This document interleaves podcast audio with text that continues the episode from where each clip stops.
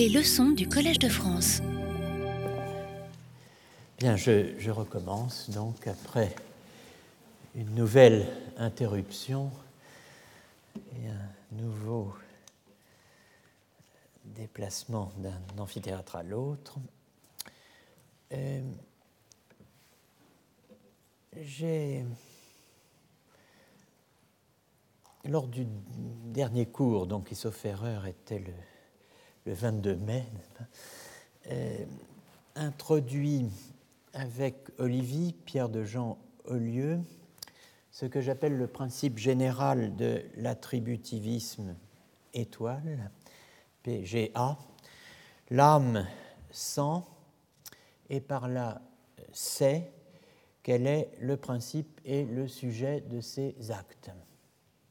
J'ai énoncé sur cette base les trois thèses qui, chez Olivier, constituent euh, ce que j'appelle le modèle attributiviste, étoile, du psychisme ou de la psyché.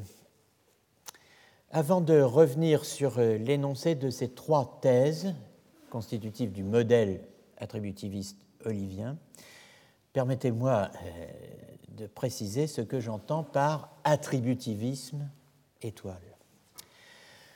Pour cela, pour ce faire, car le, moment euh, m'en paraît venu après le, le, premier contact noué ces dernières semaines entre les anciens et des modernes représentés euh, de manière insigne par Nietzsche, je voudrais euh, d'abord donc rappeler succinctement les outils, les distinctions indispensables au travail d'archéologie philosophique, euh, mise en œuvre en 2007 et 2008 dans euh, mes deux premiers volumes, Naissance du sujet et la quête de l'identité, et repris dans euh, le volume publié en février intitulé La double révolution. Je me contente évidemment ici d'un survol, d'un premier survol, l'approfondissement viendra lors des prochains cours, cette année pour les quelques séances qui restent, euh, et l'année prochaine. Euh, deux outils. Le premier outil est une distinction entre subjectivité et subjectivité, ou plus exactement parlant allemand, entre Subjektivität et Subjektivität, que j'emprunte à Heidegger. Et le second outil est une distinction euh, entre attribute theory et ce que, autrement dit théorie de l'attribut, et ce que j'appelle attributivisme étoile. Donc quelques éléments, quelques éclaircissements sur ces deux distinctions. Alors, par subjectivité, Heidegger désigne le fait d'être sujet, au sens originaire du terme grec upokeimenon, du mot latin qui le traduit subjectum, sens originaire qui est le suivant que nous connaissons bien désormais, être le support, être le substrat de qualité ou d'accident. Autrement dit, puisque c'en est la définition, une des deux définitions, porter en sous-main, être substrat, être support de qualité ou d'accident. Autrement dit, dis-je, être une substance, un constituant existant euh, par lui-même, stable et permanent de la réalité physique. Donc rien de psychique originairement dans euh, ce que Heidegger appelle subjectivité, à savoir ce qui caractérise et définit l'upokaimenon ou le subjectum en tant que tel. Subjectivité, terme qui, euh, on l'a vu au début de, de ce, ce, cours, au début de l'année, a été introduit en allemand pour subjectivité par Kant et en français pour subjectivité par les premiers kantiens francophones, dont euh, celui sur lequel j'avais attiré votre attention au début de l'année euh, Charles de Villers ou Charles de Villers. Donc subjectivité, subjectivité désigne tout simplement l'application du schème de la subjectivité, qui est un schème physique, donc de portance, hein, à l'esprit.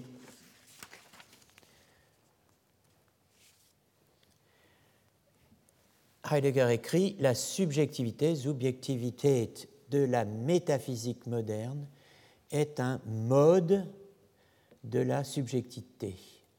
En allemand, eine Weise der Subjektivität. C'est une affirmation récurrente chez Heidegger que vous trouvez notamment dans ce texte I don't believe it. C'est pas possible, mon mot de passe.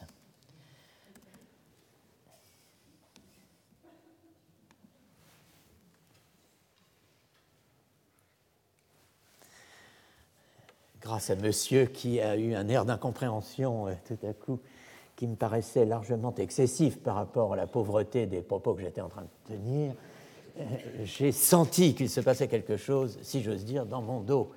Et voilà, c'était une fois de plus une demande d'identification. Your ID, please. Ah, c'est le D-Day, je sais, mais enfin quand même. Alors, donc je euh, redis que die Subjektivität ist eine Weise der Subjektivität est une affirmation récurrente de Heidegger qui intervient notamment dans le texte que vous avez ici sous les yeux, qui est un des textes publiés en appendice dans le deuxième volume, ou plus exactement qui sont constitutifs du deuxième volume de son Nietzsche, hein. euh, donc tome 2, Gesamtausgabe GA 6, 2. Euh, c'est euh, ce texte très célèbre intitulé La métaphysique, die Geschichte des Seins, comme histoire de l'être. Mais vous trouveriez cette affirmation selon laquelle la subjectivité est un mode, eine Weise der Subjektivität, dans de nombreux autres textes de Heidegger. Ici, il nous dit, si vous entendez, si nous entendons, si l'on entend par subjectivité, alors qu'entend-on par subjectivité? Si l'on entend par subjectivité cela qui alors, est l'essence de l'effectivité dans la vérité, das heißt, à savoir pour la certitude de soi, Selbstgewissheit, des Selbstbewusstseins, de euh, la, conscience de soi. Alors si l'on entend par subjectivité ce qui est l'essence de l'effectivité dans la vérité, si on entend comme mens, ou bien animus, ou bien ratio, ou bien Vernunft, ou bien Geist, alors il devient clair que la subjectivité, si on n'est rien d'autre qu'un mode de la subjectivité. Bien, je reprends à mon compte cette distinction entre subjectivité et subjectivité en utilisant euh, le cas échéant la notation subjectivité qui résume les deux, hein, euh, qui dit à la fois l'une et l'autre. Comme je l'ai dit, énoncé, annoncé dans la leçon inaugurale, je remets en revanche en question la thèse selon euh, la, thèse que sert chez Heidegger cette distinction entre subjectivité et subjectivité, à savoir que c'est avec Descartes et Descartes seulement que pour la première fois, subjectum, sujet, et ego, je, moi, subjectivité, Subjektivität, et égoïté, Ichheit, ont acquis une signification identique. Cela, euh, c'est ce que vous avez au tableau, la thèse de Heidegger, euh, à laquelle je ne souscris pas, bien qu'on puisse y souscrire en partie, c'est sur le pour la première fois, évidemment, que tout se joue. Donc le passage de la subjectivité à la subjectivité, dit Heidegger, qui signe l'entrée dans la modernité, qui signe l'entrée dans la modernité, hein, se laisse penser à partir de Descartes, dit-il, comme le moment où l'ego, devenu le sujet insigne, ausgezeichnet, hein, euh, acquiert le statut d'étant le plus véritable. Donc, euh, et je donc, c'est avec Descartes que pour la première fois, subjectum et ego, subjectivité et égoïté, ont acquis une signification identique. La thèse archéologique la plus euh, générale que je défends et ai entrepris d'examiner ici avec vous est que la naissance du sujet est fondamentalement marquée, c'est-à-dire aussi euh, structurellement définie par la rencontre de la subjectivité, de la subjectivité, avec ce que j'appelle euh, l'attributivisme étoile et d'abord l'attribute theory ou théorie de l'attribut. La notion d'attribute theory ou de théorie de l'attribut, ou encore euh, en anglais toujours attributivism, que je laisse au fond ici volontairement en anglais, attribute theory.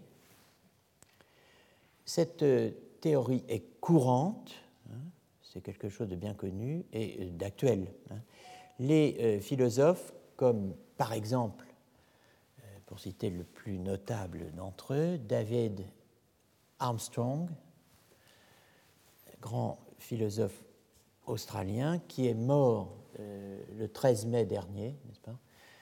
Donc un des grands philosophes du, 20e, 21e siècle qui a disparu il y a peu de temps. Donc David Armstrong soutient, enfin discute cette théorie euh, dans un des classiques du genre, si j'ose dire, qui euh, s'intitule A Materialist Theory of the Mind, une théorie matérialiste de l'esprit. C'est notamment dans ce texte hein, que Armstrong discute cette théorie dite attribute theory, mais aussi, mais aussi certains interprètes euh, tout à fait autorisés de la psychologie d'Aristote, comme Jonathan Barnes, Euh, appelle attribute theory, donc toute doctrine, toute théorie euh, faisant de l'âme, de l'esprit ou de l'intellect euh, une propriété ou une disposition du corps. En anglais, some sort of dispositional property of the body or the organism. Et pour une raison qui m'échappe, euh, et qui n'a pas trait à la demande d'un mot de passe, euh, il, manque organism à la fin de la première citation, some sort of dispositional property of the body or the organism.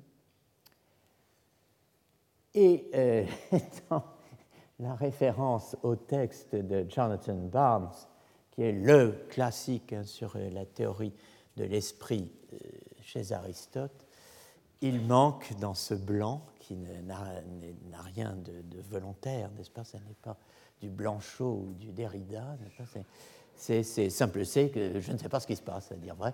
Aristotle's concept of mind. Il manque rien de moins que l'expression concept de l'esprit. Euh, ici, Aristotle's concept of mind. Et ici, il manquait organisme. Bon, enfin, en tout cas, voilà ce qu'est la théorie dite théorie de l'attribut ou attribute theory ou attributivism. C'est une théorie de l'inhérence, si vous voulez, euh, de, euh, de l'esprit au corps, à titre de disposition ou de propriété dispositionnelle. Donc un réductivisme assez euh, radical.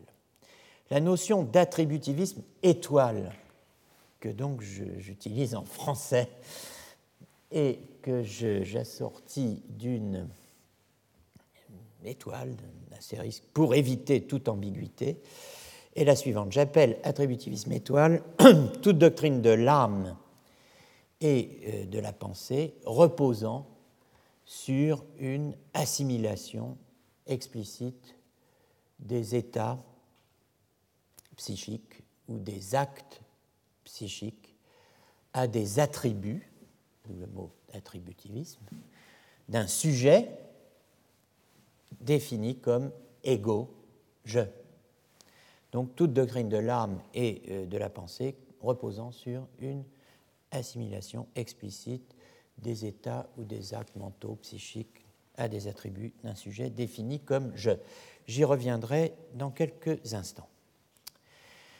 Bien, si vous avez en tête donc subjectivité et attributivisme étoile, je pense que euh, vous êtes à même sur cette base d'entendre ce que je veux dire quand je soutiens qu'on peut résumer le premier objectif de l'archéologie du sujet agent de la pensée et de l'action comme étant constitué par le fait de retracer l'histoire de la rencontre entre ces deux éléments, ces deux concepts, ces deux systèmes de notions et de distinctions articulés autour des notions de subjectivité et attributivisme étoile. Rencontre, donc, entre subjectivité et attributivisme étoile. Rencontre, cela signifie plusieurs choses, comme on le sait, et euh, cela peut vouloir dire d'abord confrontation, opposition, conflit. Pensez à une rencontre de rugby. On l'a vu, euh, ce sens, opposition, conflit, en tout cas confrontation, avec le rejet de ce que euh, nous pouvons à présent caractériser s'agissant de l'âme comme un rejet du schème de la subjectivité chez Augustin. Nous avons vu ça au début de l'année, le refus augustinien de faire de l'âme, en tant qu'image et vestige de la Trinité, le subjectum, le sujet, pokaimenon en grec, des actes et des états mentaux tels que l'amour et la connaissance ce refus de faire de l'âme un sujet de l'amour et de la connaissance est un refus, je pense, de l'application du modèle de la subjectivité hein, au psychisme. Euh, et ce refus est conscient, ce refus est méthodique, ce refus est décidé. Hein, et euh, s'il est conscient, méthodique et décidé, cela veut dire que euh, a un modèle alternatif à proposer et à opposer au modèle de la subjectivité. Ce modèle alternatif existe, un modèle donc de l'esprit et de ces deux actes que sont amour et connaissance, notamment. Hein. ce modèle alternatif est un modèle qu'on peut appeler un modèle d'immanence mutuelle des actes et de l'esprit. Immanence mutuelle, immanence mutuelle des actes et de l'esprit. L'esprit, c'est en latin, euh, la plupart du temps chez Augustin, mens. Et ce, euh, ce modèle d'immanence mutuelle des actes et de la mens, on peut le décrire ainsi en reprenant euh, et en suivant euh, les expressions mêmes d'Augustin. Quand l'esprit, dit-il, se connaît et s'aime lui-même. Donc, euh, c'est une situation particulière. Hein. L'esprit est en activité, activité de connaissance et d'amour, dirigée sur lui-même. Donc, quand l'esprit se connaît et s'aime lui-même, la Trinité de la mens, l'esprit, de la notitia, de la connaissance, et de la mort, l'amour, Trinité qui est l'image en l'homme, l'image et le vestige en l'homme de la Trinité divine, Père, Fils, Esprit, eh bien, quand cela a lieu, quand l'Esprit se connaît et s'aime lui-même, la trinité de la mens, de la notitia et de la mort, la petite trinité par rapport à la grande, si vous voulez, demeure sans mélange ni confusion. In illis tribus cum se novit mens et amat se manet trinitas. La trinité demeure, manet trinitas. Mens amor notitia et nulla commixtione confunditur le langage utilisé mérite toute notre attention. Cette manance demeure, hein, la Trinité demeure, demeure, demeure, hein, c'est habite, réside, persiste, reste. Eh bien, cette manance est une immanence et une immanence mutuelle. Immanence mutuelle qui pour autant n'est pas une confusio ni une commixtio, ni confusion ni mélange. Alors, cette immanence mutuelle qui n'est pas une confusion et n'est pas le fruit ou le résultat d'un mélange, ni n'est un mélange, on peut lui donner un nom. Ce nom, vous l'avez au tableau, si j'ose dire, c'est péricorèse. Péricorésis en grec.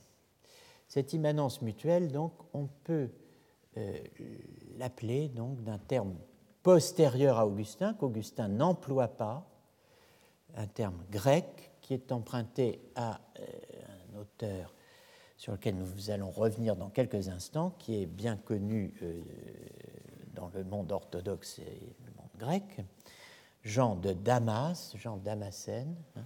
c'est Jean Damascène qui introduit le mot de péricorèse.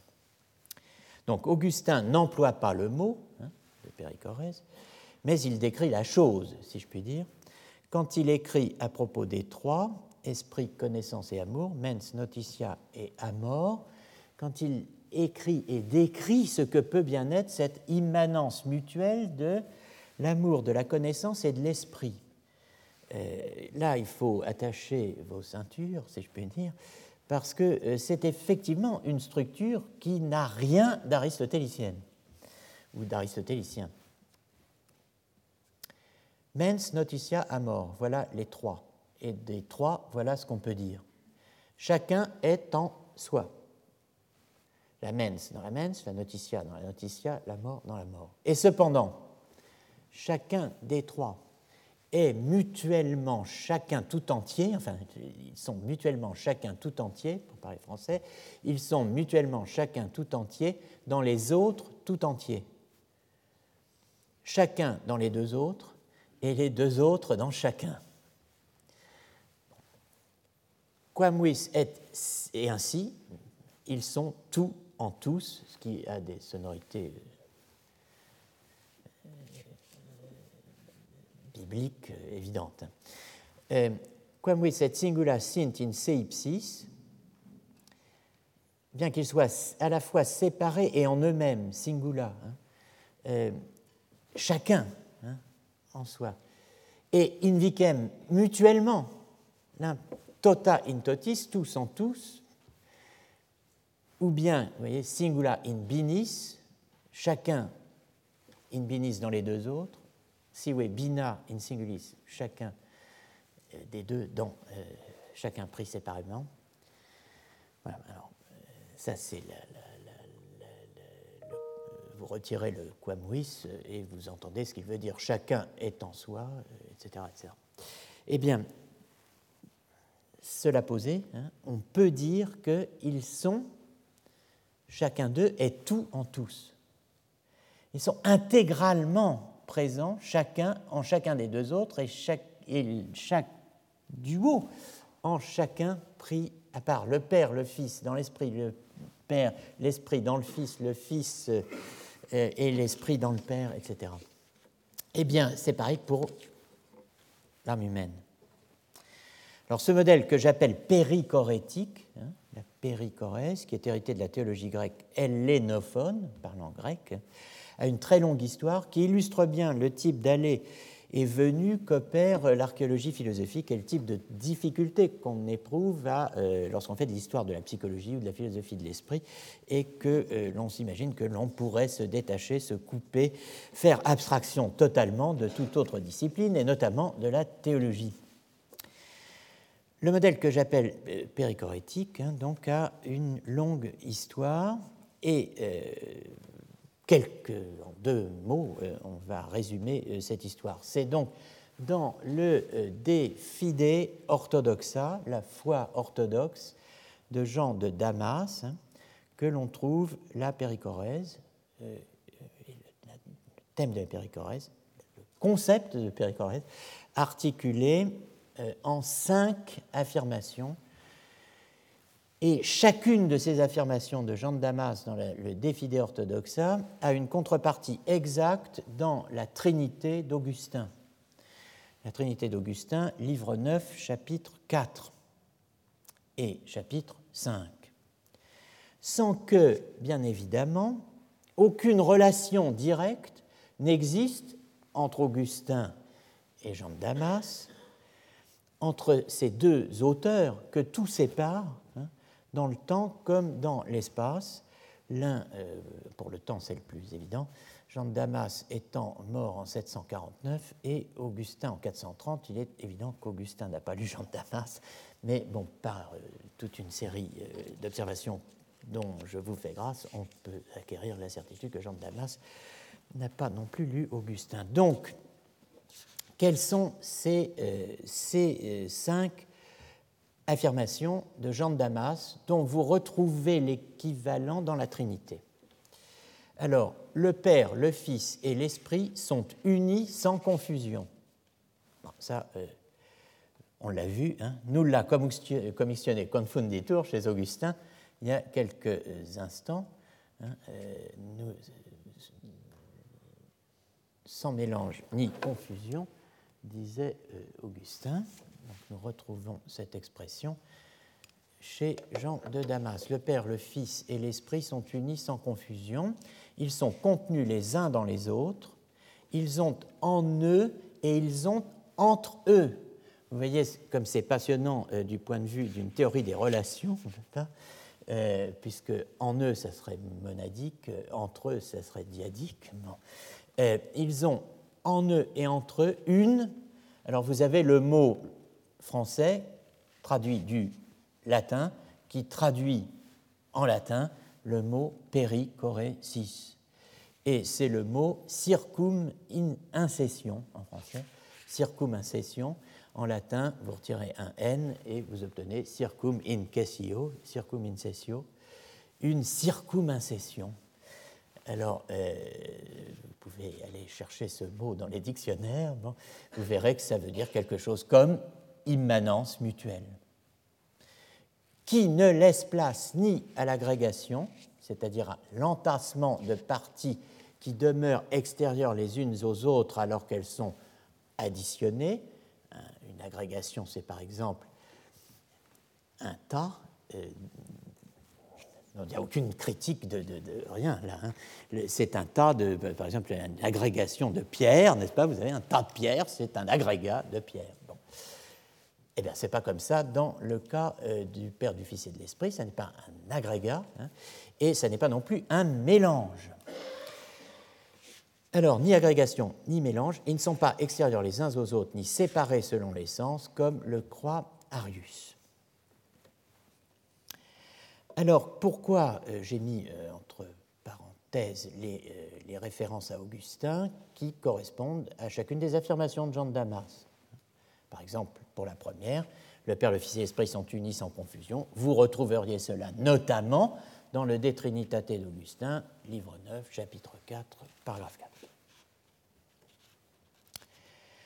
Alors comment expliquer cette parenté entre les deux auteurs si aucun des deux n'a lu l'autre? Eh bien, elle s'explique, cette parenté, c'est là que ça devient intéressant philosophiquement, par le fait qu'ils ont la même source. Ils ont eu accès au même type de théorie, chacun de son côté, chacun par euh, un biais qui lui est propre. Et euh, cette source ultime euh, qu'ils n'ont pas eu nécessairement entre les mains, mais dont les thèses ont pu leur parvenir. Cette source, c'est le zetema, c'est-à-dire le problème, la recherche, l'enquête de Porphyre sur l'union de l'âme et du corps.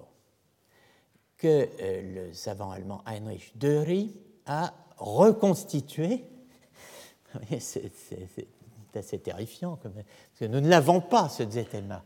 Il est reconstitué de nos jours par un savant allemand sur la base d'un autre texte qui le citait abondamment, qui n'est autre que le De Natura Hominis, à savoir le traité sur la nature de l'homme de Némésius d'Émèse, un évêque syrien mort vers 420, euh, que euh, les médiévaux confondaient eux-mêmes avec Grégoire de Nice, ce qui fait que euh, quand vous tirez le fil, assez rapidement vous avez l'impression que la migraine est proche. Mais en fait, c'est assez simple. Hein. un texte perdu qui contient un ensemble de thèses auxquelles deux auteurs ont eu accès séparément. Et ce texte perdu nous avons une idée de son contenu grâce à un troisième texte qui en donnait d'abondants extraits, à savoir le De Natura Hominis de Némésius d'Émèse. Donc chacun de son côté a eu accès, Augustin et Jean de Damas, à des idées porphyriennes. Donc ce qui soutient tout ça, pour finir, c'est un texte perdu de, pour nous de Porphyre sur l'union de l'âme et du corps. C'est donc de la philosophie pure et dure Porphyre étant quand même l'adversaire résolu des chrétiens, quand on sait qui il est, n'est-ce pas, Porphyre? Bon, alors euh, ça c'est évidemment euh, un peu étonnant. Pour ce qui est euh, de la confusion et du mélange, hein, je vous rappelle que effectivement, si vous intéressez à cette terminologie, cette terminologie est héritée des stoïciens. Et ce sont les, stoïciens qui euh, distinguaient quatre formes euh, d'union ou de mélange, euh, distinction qui a été massivement reprise dans la dogmatique chrétienne, aussi bien trinitaire que christologique. Sans ces distinctions, il n'y a pas de dogmatique chrétienne sur ce point c'est la distinction entre la parathèse, que font les stoïciens, parathésis, la parathèse, juxtaposition de particules, par exemple les grains de sable dans un tas de sable, les hommes dans un cœur. Parathèse, deuxième euh, type de mélange, la mixis, la mixtillon, hein, pénétration, diffusion du feu dans le fer chauffé à blanc. Voilà un type de mélange que euh, les euh, stoïciens appellent mixis. Vous avez aussi euh, la lumière qui se diffuse dans l'air, hein, sur ce mode donc de pénétration-diffusion. Troisième type de mélange, la crase, crasis, le mélange, par exemple, de l'eau et du vin. Et enfin, vous avez la confusion, syncusis, hein, mélange de deux substances mélange de deux substances pour donner naissance à une troisième entité qui est dotée de propriétés nouvelles, comme vous allez combiner par exemple des ingrédients pour créer un parfum. Donc ces, quatre euh, types de mélanges ont été euh, mobilisés dans euh, les discussions théologique sur l'union de l'âme et du corps humain, l'union des deux natures humaines et divines dans la personne du Christ, et même dans la théologie trinitaire. Ce qui fait que la formule union sans confusion, qui nous apparaît comme profondément chrétienne, n'est-ce pas Eh bien, on en retrouve la trace chez Porphyre, qui présente les thèses sur le mélange d'un certain nombre euh, d'adversaires ou d'auteurs euh, qu'il se plaît à discuter. Et euh, tout ça nous ramène d'une manière ou d'une autre au stoïcisme en, fin de parcours, donc, ou en début de parcours. Donc vous voyez, c'est absolument passionnant de voir l'entremêlement de, des choses. Donc, si vous voulez davantage d'éléments sur la théorie du mélange, en dehors évidemment des travaux très savants de Marwan Rached dans son commentaire en faisant l'introduction à euh, la génération et à la corruption d'Aristote, qui reste un des sommets, disons, pour représenter ce genre de, choses, vous avez sous une forme plus, euh, peut-être plus accessible immédiatement et répondant à une question métaphysique importante, qu'est-ce qu'une fondue? Le, euh, Dans Aristote chez les Helvètes, euh, qui est une sorte de manifeste de la philosophie à Genève, ce qui fait que je m'y retrouve, euh, et qui répond à des questions très importantes comme qu'est-ce qu'un euh, trou dans les mentales euh, Qu'est-ce qu'une montagne Qu'est-ce que le Röstigraben Qu'est-ce qu'une vache Qu'est-ce qu'une horloge Qu'est-ce qu'une confédération Qu'est-ce qu'une banque etc. Ce ne sont que des questions de métaphysique traitées par des gens qui, de près ou de loin, ont enseigné ou travaillé à Genève, et qui ont un même point de vue philosophique, plus ou moins influencé par Brentano et Aristote.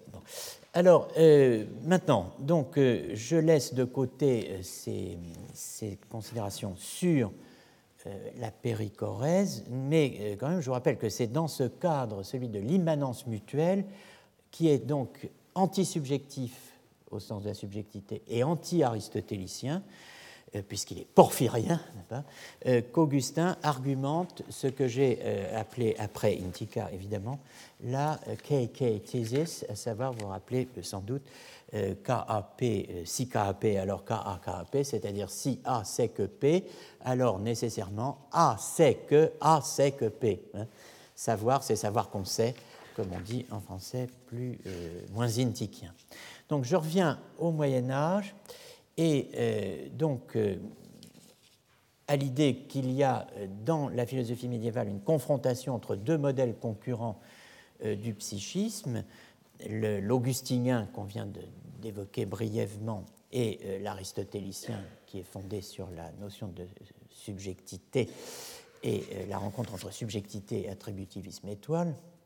Bon, il y a confrontation au Moyen Âge, mais il peut y avoir aussi un autre sens de rencontre que celui de la confrontation, du rejet ou de l'opposition.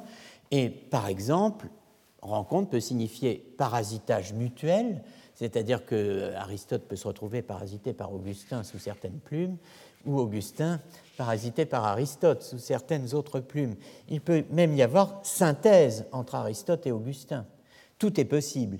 Et c'est ce qui fonde, dans une large mesure, cette triple possibilité opposition parasitage, synthèse, hein, c'est ce qui fonde d'une certaine manière une large partie de l'histoire du sujet agent médiéval, la synthèse entre Augustin et Aristote étant opérée par Thomas d'Aquin, sous la houlette d'Aristote. Hein, c'est comme quand on dit tout le monde, euh, tous les gens sont égaux, mais certains sont un peu plus égaux que d'autres, n'est-ce pas? Eh bien, euh, là, la synthèse entre Aristote et Augustin est plutôt aristotélicienne qu'une synthèse à parité, bien entendu. Mais euh, cette synthèse aristotélisante d'Augustin et d'Aristote, eh bien, c'est précisément ce qui est mis en cause, attaqué, critiqué par les franciscains, au premier plan desquels notre Pierre de Jean Eulieu, notre Olivier, auquel nous allons revenir maintenant. Euh, voilà, donc l'histoire du couple subjectivité-subjectivité est un élément majeur de l'histoire du sujet agent au ménage et euh, à l'époque moderne. Cette histoire doit faire l'objet d'analyses fines. Mais la notion d'attributivisme étoile elle-même doit être retravaillée, car en fond, on peut en distinguer deux versions une version incomplète, faible, et une version complète ou forte. Voici les deux versions. Je note cela, attributivisme étoile, version euh, donc incomplète, VI, euh, il manque un petit quelque chose, et euh, l'autre, attributivisme étoile, version complète, c'est là ce qui manquait à la précédente figure dans la formulation. Donc, je ne vais pas lire les deux formules puisqu'elles sont équivalentes à un détail près. Je lis la version complète. Toute doctrine de l'âme, de la pensée, de l'intellect ou de l'esprit reposant, voilà ce qu'on appelle attributivisme étoile, hein, reposant sur ou présupposant ou impliquant une assimilation explicite des états ou des actes psychiques de la psyché, noétique, du nous, c'est-à-dire de l'intellect, ou manteau, la mens, a des, attributs ou des prédicats d'un sujet, ça, ça serait la version faible, défini comme ego, comme je, ça c'est la version complète et forte. Hein. Donc tout ce qui fait, euh, disons, de l'âme, de la pensée, de l'intellect ou de l'esprit, euh, tout ce qui tient sur l'âme, la pensée, l'intellect ou l'esprit, un discours qui euh, est fondé sur une assimilation explicite de l'ensemble de nos actes ou états psychiques, mentaux, noétiques, etc., à des attributs ou prédicats d'un sujet défini comme égaux. Alors vous voyez, si j'ai tenu à marquer une version que j'appelle incomplète, une version complète, c'est qu'en fait, euh, l'archéologie du sujet agent de la pensée ne peut pas se contenter de vous parler, de nous parler, de nous montrer une histoire du sujet de la pensée.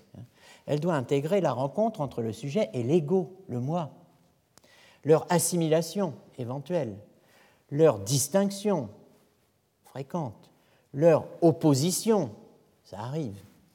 Toutes les figures, si diverses et nombreuses euh, soient-elles, de leur mobilisation au sujet et à l'ego euh, au cours de l'histoire des théories de l'âme, de la pensée, ou comme on le verra l'année prochaine, de l'action.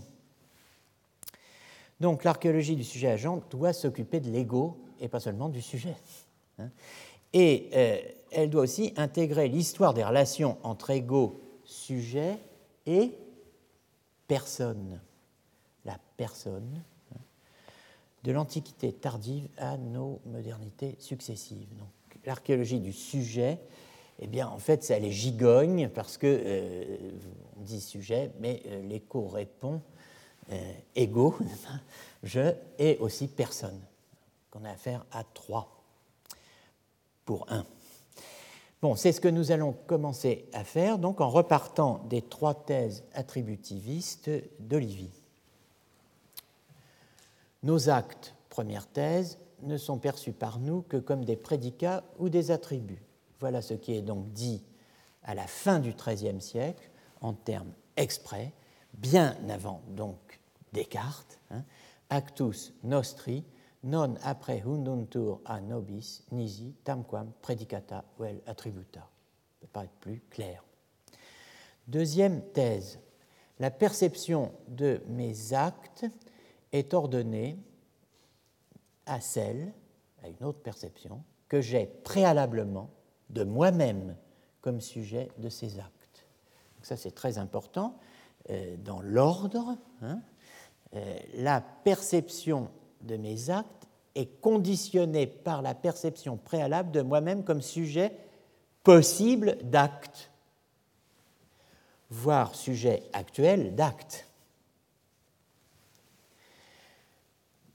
Et de fait, c'est ce qui est dit dans la troisième thèse, dans la perception de mes actes, la perception du sujet lui-même, moi, est première selon l'ordre naturel. Alors, il va falloir s'expliquer sur ce qu'est un ordre naturel en la matière. En tout cas, il nous faut faire l'archéologie de ce complexe de thèses. Hein. Il, faut, il nous faut analyser euh, les euh, complexes de questions et de réponses où ces thèses s'inscrivent. Il nous faut aussi faire l'archéologie des thèses auxquelles ces thèses-là s'opposent. Il nous faut faire l'archéologie des thèses qu'on oppose à ces thèses-là, en réponse à elles. Donc il nous faut élargir progressivement notre propos pour mettre en place les conditions du long voyage pas, de déconstruction de la déconstruction auquel je vous invitais euh, à la fin de la leçon inaugurale du 13 euh, février. Dans l'immédiat, euh, puisqu'il s'agit d'un voyage, je vous demande de fixer l'horizon et euh, de retenir comme horizon, en sachant qu'il est mobile comme tout horizon, la formule qui fait le lien entre trois éléments. La formule de Kant qui fait le lien entre trois éléments. Quels éléments? Premier élément, le modèle attributiviste, étoile, d'Olivier, Olivien. Donc ce modèle attributiviste qu'on vient de caractériser sommairement.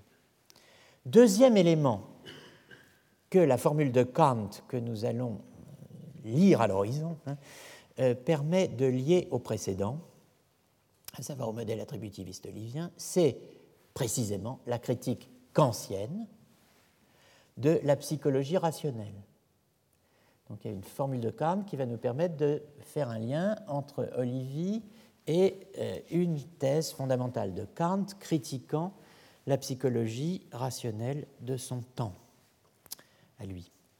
Et troisièmement, troisième élément que cette formule kantienne va nous permettre de lier aux deux précédents, ce autour de quoi nous avons tourné euh, pas mal euh, depuis quelques séances, à savoir la critique nietzschéenne des postulats logico-métaphysiques qui, euh, selon Nietzsche, entretiennent ces postulats la fiction du moi, la fiction du moi, comme substance-sujet, cause de ses propres pensées. Donc la, critique nietzschéenne des postulats logico-métaphysiques entretenant la fiction du moi comme substance-sujet, cause de ses pensées. Il y a donc une, une formule kantienne qui nous permet de tout poser en même temps problématiquement. Quelle est cette formule? Quel est ce texte? C'est le texte célèbre, bien connu, où Kant définit, met en place le fondement de la psychologie rationnelle. Entendez donc la psychologie euh, exposée dans les textes de l'école de Leibniz et de Wolff, hein, ce qu'on appelle la psychologie leibniziano-wolffienne. Et euh, si on parlait de métaphysique, c'est ce qu'on appellerait la Schulmétaphysique, la métaphysique scolaire. Bon, ben là, c'est euh, la psychologie scolaire, si l'on peut dire. Mais la psychologie rationnelle, pseudo-science pour Kant, dont euh, la première édition, ce qu'on va lire là, la, est tirée de la première édition de la critique de la raison pure. Hein. Donc, la première édition de la critique de la raison pure analyse les paralogismes de la euh, psychologie rationnelle, n'est-ce pas Et caractérise le fondement de cette pseudo-science. Quel est le fondement de cette pseudo-science? Alors, nous avons ici le texte en allemand, et euh, vous, nous allons le lire en français, mais nous reviendrons à l'allemand ici ou là à son fondement, donc au fondement de la psychologie rationnelle leibniziano-wolffienne.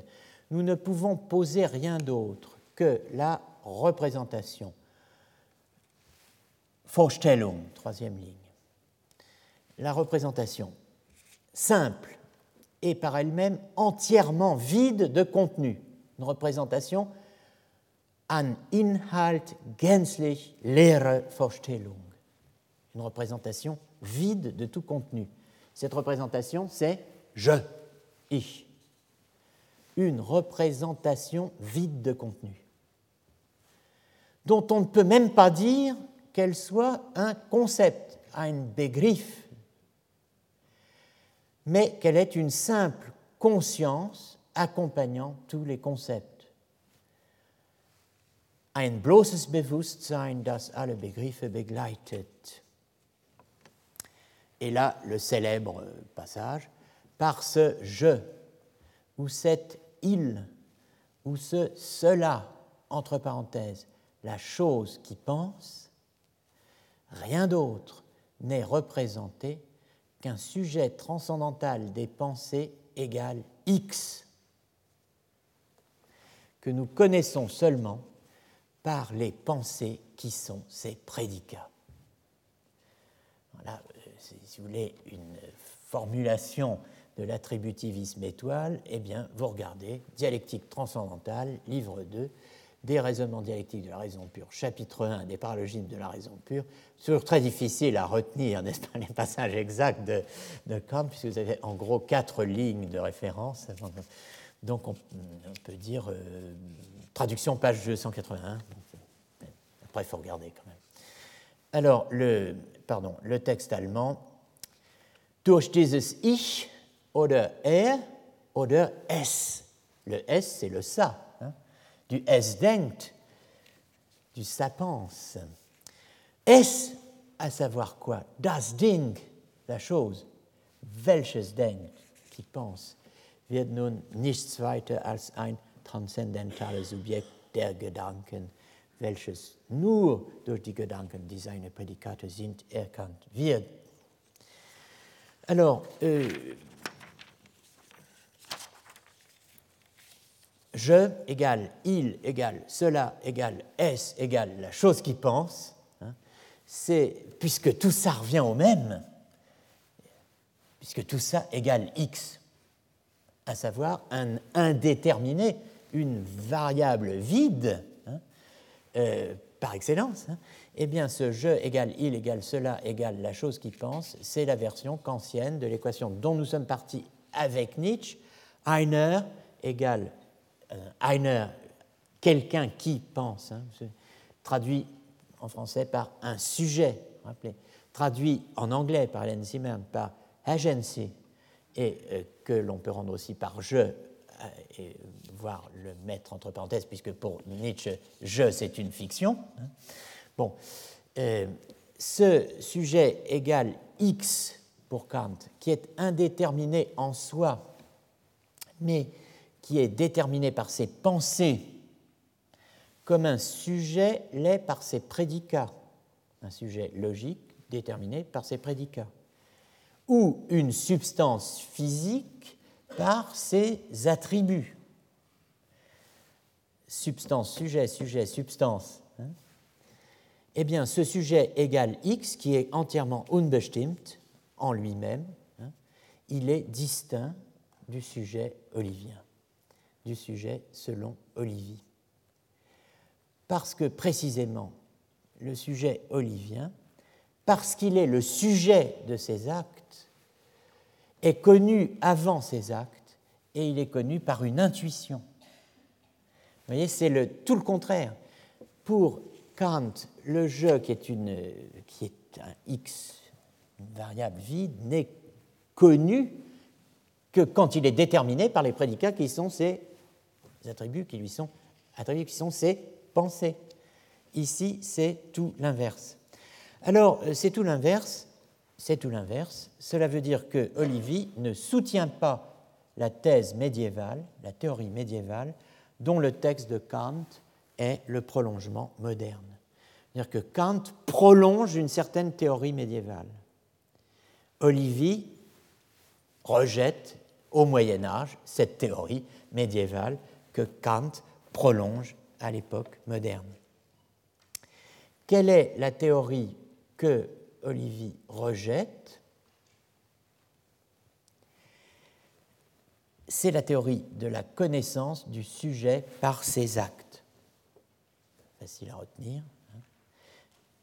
théorie de la connaissance du sujet par ses actes. Théorie euh, qui est euh, la théorie thomasienne de Thomas d'Aquin et la théorie thomiste des disciples de Thomas d'Aquin, qui est fondée sur le principe qu'on peut appeler principe épistémique hein, de connaissance, euh, de connaissance donc de l'âme par ses actes, qui est énoncé de la manière suivante par Thomas d'Aquin anima cognoscitur per actus suos. Et c'est simple. Hein. L'âme cognoscitur per actus suos, est connu, se connaît, toujours cette alliance de l'activité, de la passivité qu'il y a euh, dans une forme réfléchie qui est implicitement euh, contenue dans euh, le, passif latin. Hein. Anima cognoscitur, l'âme se connaît, ou bien l'âme est connue par ses actes, per actus suos.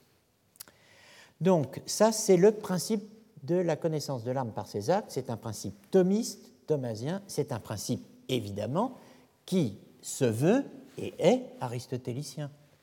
Donc vous voyez que petit à petit se met en place une, espèce de gigantomachie, de conflit, de, guerre euh, entre augustinisme et aristotélisme. Ce n'est pas si faux cette opposition qui traîne dans tous les manuels. Il y a bien quelque chose quand même. Eh bien, ce euh, quelque chose, euh, c'est par exemple cela, la thèse sur laquelle l'âme se connaît par ses actes.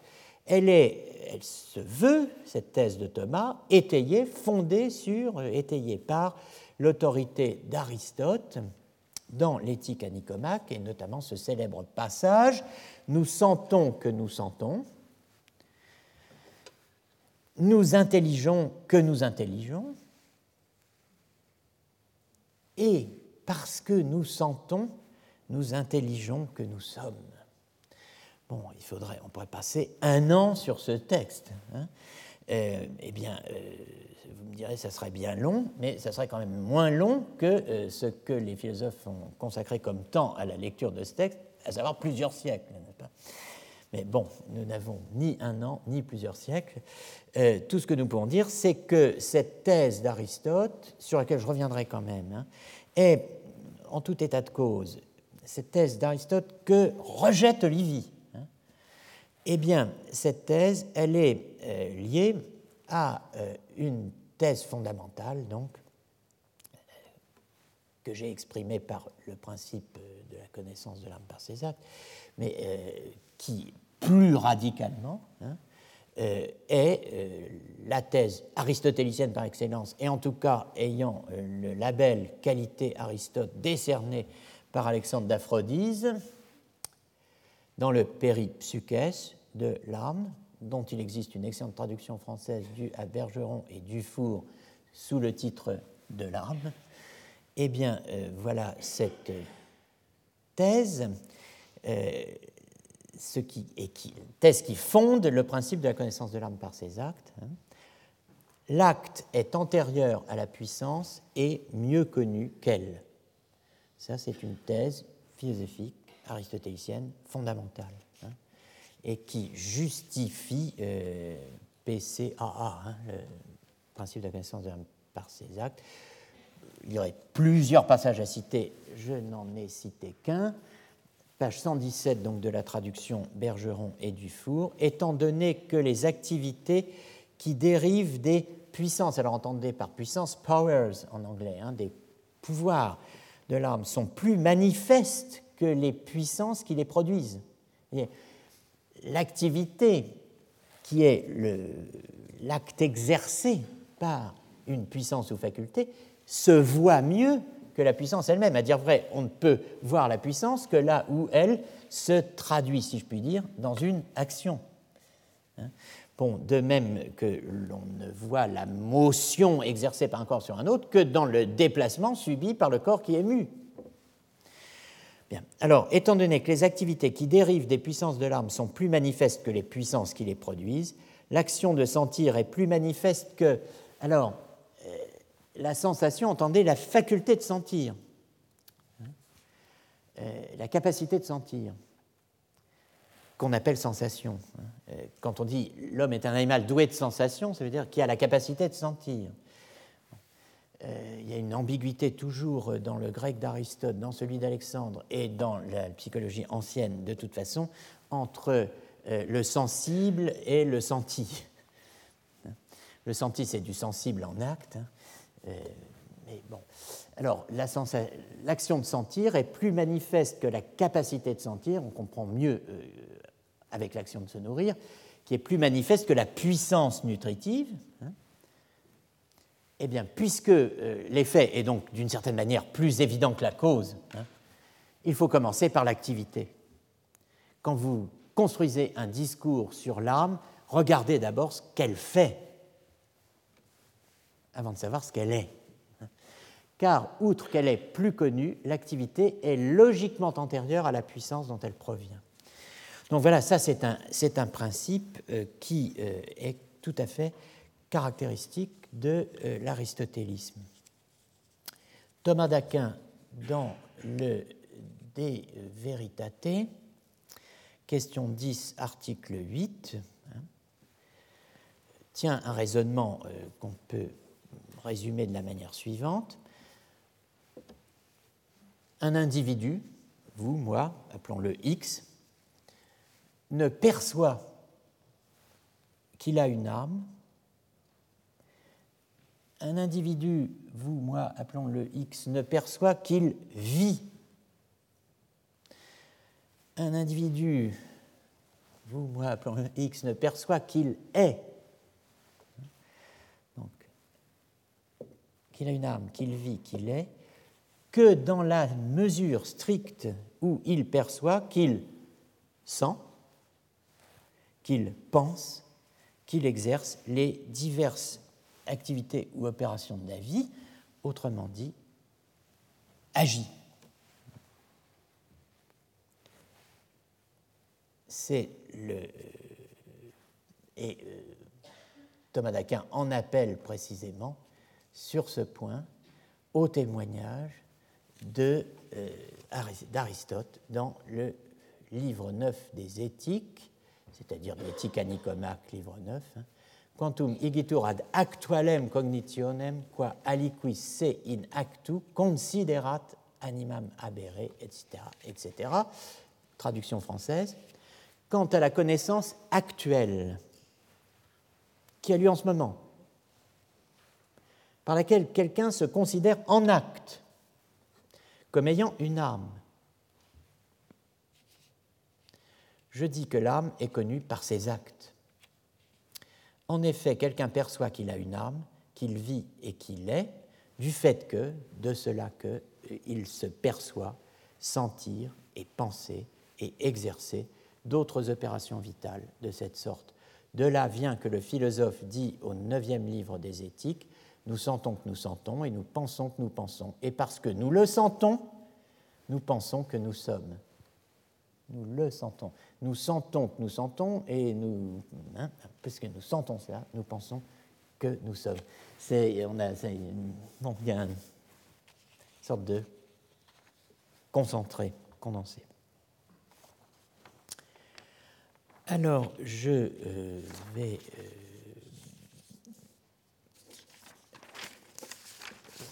dire quelques mots encore avant euh, que nous ne nous arrêtions. Euh, euh, sur la situation d'Olivier par rapport à ce qu'on vient de dire. Le sujet olivien hein, n'est pas hein, le sujet transcendantal de Kant et il n'est pas le sujet thomasien ou thomiste.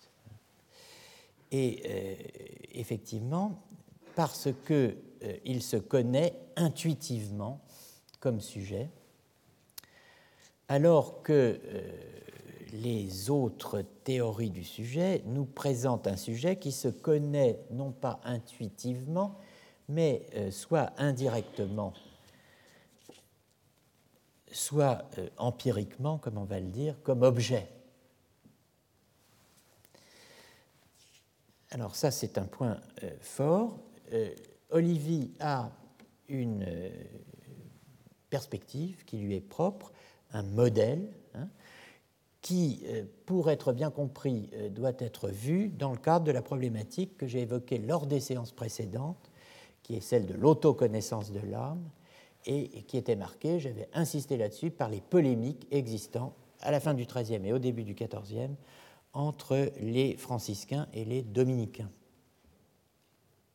Donc, dans ces, polémiques, hein, la question centrale, la question cruciale pour nous, pour l'archéologie du sujet, du sujet agent, ce n'est pas de savoir si l'âme peut se connaître elle-même, tout le monde répond oui, mais c'est de savoir si elle peut se connaître selon un mode immédiat, directement, intuitivement, par une intuition directe elle peut se connaître intuitivement.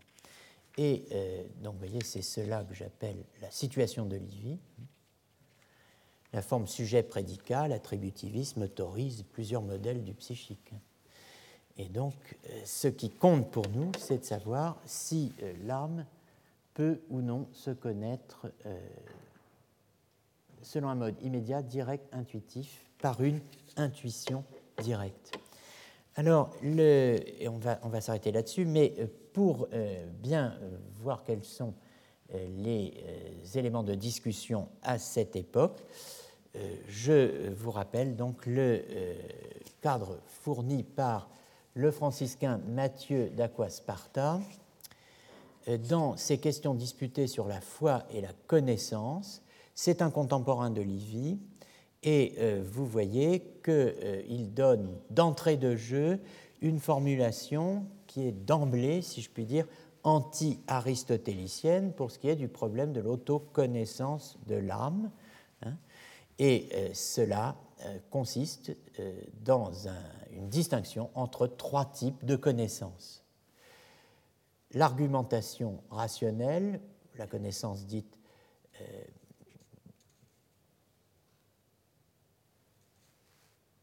rationnelle, oui c'est le mot, euh, la vision directe, ajouter une virgule,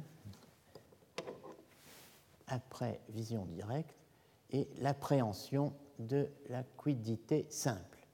Alors, argumentation rationnelle, vous pourrez remplacer cela par connaissance inférentielle. Vision directe, ce sera la connaissance intuitive.